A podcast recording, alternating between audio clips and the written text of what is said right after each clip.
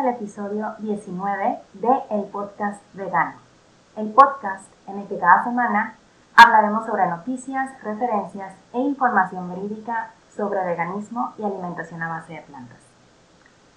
¿Cómo están mis queridos, perdón, escuchas? ¿Qué tal ha sido su semana? Ya casi llega la Navidad y em, yo ya el lunes vuelvo a mis clases presenciales, a volver a ver a mis alumnos. Estoy muy emocionada por, porque ya, ya va a ser esto posible. Pues como ya se vienen estas fechas en que ya se empieza a juntar la familia y probablemente tengan a la típica tía que siempre pregunta que dónde está el novio o por qué te cambiaste el look o en nuestro caso, ¿de dónde sacas la vitamina B12? Ok, bueno, pues yo les tengo la respuesta que le podemos dar a esa tía. Así que aquí les va la información. Bueno, primero, ¿qué es la vitamina B12? También le podemos llamar cobalamina y es una vitamina hidrosoluble de origen bacteriano. Así es, escuchaste bien, no quiere decir que eh, simplemente se produzca en los animales, no. Las bacterias son las que producen esta vitamina, los animales no. Los animales la consumen. Más adelante les voy a platicar cómo es que la consumen. Esta vitamina nos ayuda a mantener el correcto funcionamiento del cerebro y de todo el sistema nervioso en general, así como para la formación de glóbulos rojos y está implicada en la síntesis de ADN y en el metabolismo de proteínas. La vitamina B12 se absorbe en la parte final del intestino delgado, en el ilion. Eh, el intestino delgado tiene tres partes, que es el duodeno, el yeyuno y el ilion, y en esa última partecita es donde se absorbe nuestra importantísima vitamina. Los, alimentos, perdón, en los que encontramos la B12 de manera biodisponible, es decir, que nuestro organismo la pueda aprovechar son única y exclusivamente carnes y sus derivados, pescados y mariscos y en mucho menor proporción huevos y lácteos. Y aquí quiero hacer una pausa, un paréntesis muy importante para comentarles que, como escucharon, sí, huevos y lácteos tienen esta vitamina, pero en súper baja cantidad. Por lo tanto, personas ovo-lácteo-vegetarianas sí deben suplementarse. Antes se creía que con dos o tres veces a la semana de consumo de huevo era suficiente para absorber esta vitamina, pero estudios actuales nos han revelado que esto es falso. Una investigación de 2014 señala un muy fuerte déficit de B12 en ovo-lácteo vegetarianos que no se suplementaban. De hecho, los colaboradores mencionan en su, investigación esta cita. Dice, mientras que puede tomar un tiempo relativamente largo para que se agoten las reservas de B12, una vez agotadas, los síntomas de su deficiencia, algunos de los cuales son irreversibles, pueden ocurrir rápidamente.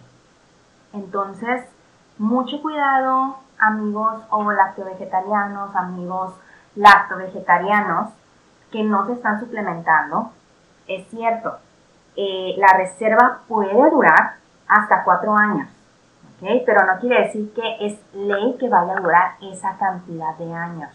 Es depende de cada persona. La suplementación, la recomendación, perdón, para la suplementación es de 4 microgramos al día para mayores de 15 años.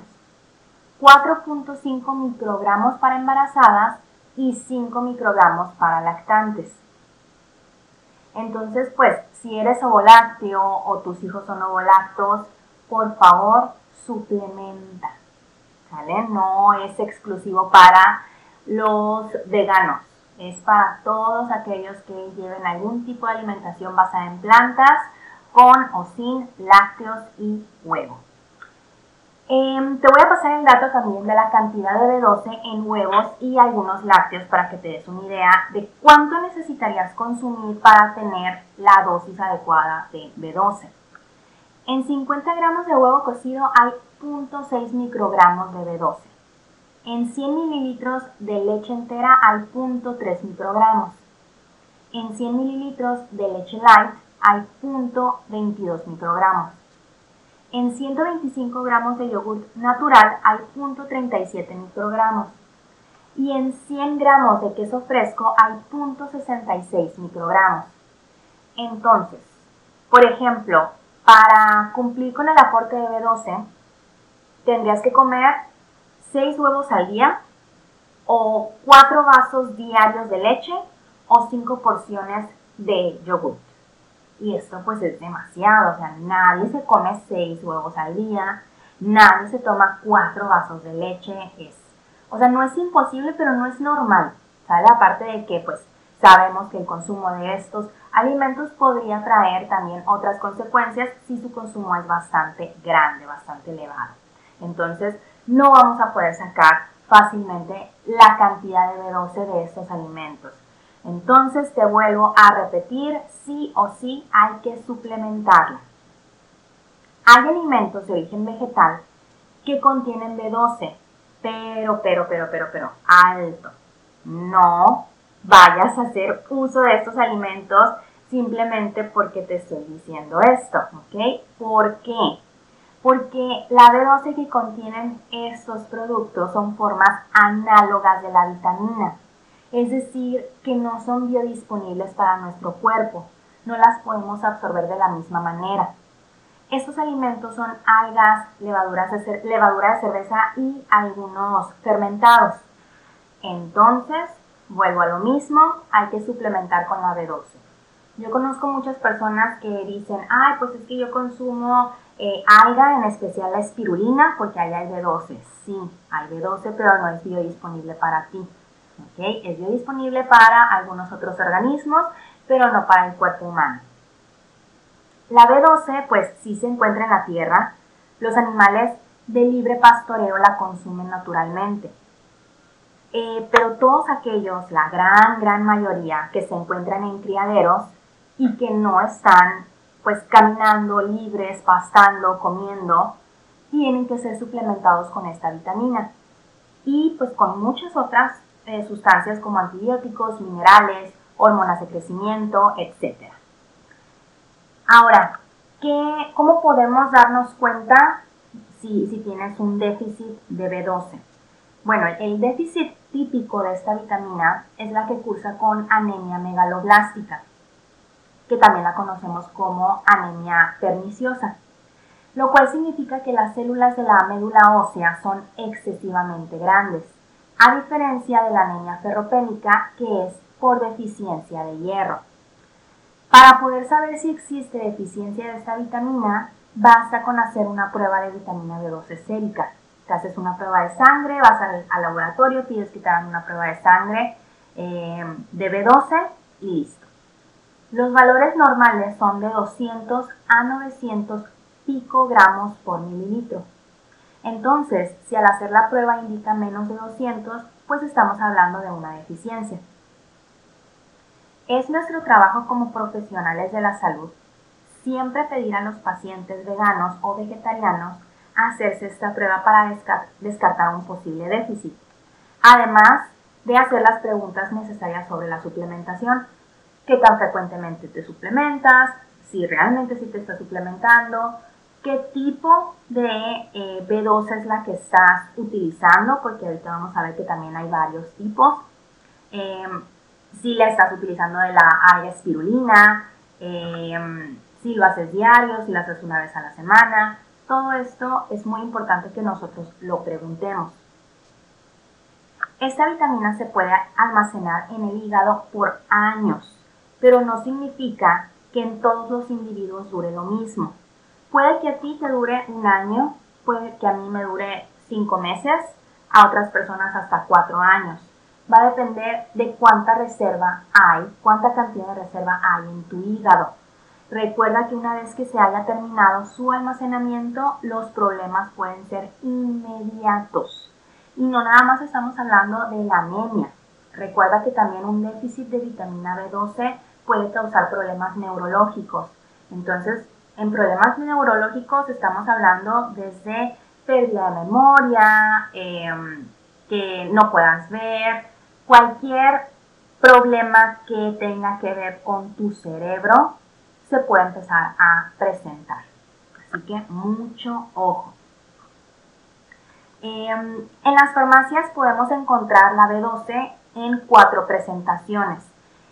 Y por ejemplo, aquí en Mazatlán yo he encontrado B12 en la farmacia similar, pero no he encontrado en las más comunes, que, bueno, otras que son comunes populares, que son la farmacia Guadalajara, farmacia moderna, Benavides, etc. Entonces yo la pido por Mercado Libre. Esa es otra opción que, que tenemos. Entonces, te comento, hay cuatro presentaciones. La primera es la metilcobalamina, que es la forma en la que la B12 se encuentra en la sangre y en algunos alimentos. También está la 5-desoxidenosicobalamina, que es la forma en la que se almacena en el hígado. Está también la cianocobalamina, que es una de las formas más comunes en suplementos y alimentos fortificados. Y por último tenemos la hidroxicobalamina, que es la forma más común en los alimentos. La suplementación es recomendada con la cianocobalamina, porque además de ser muy económica, es la presentación que más se usa para hacer estudios. Entonces hay bastante evidencia científica de que funciona perfectamente como suplemento de B12. Ahora, si ya te diagnosticaron con déficit de vitamina B12, primero te recomiendo acudir con un nutriólogo, alguien que sea especialista en alimentación basada en plantas.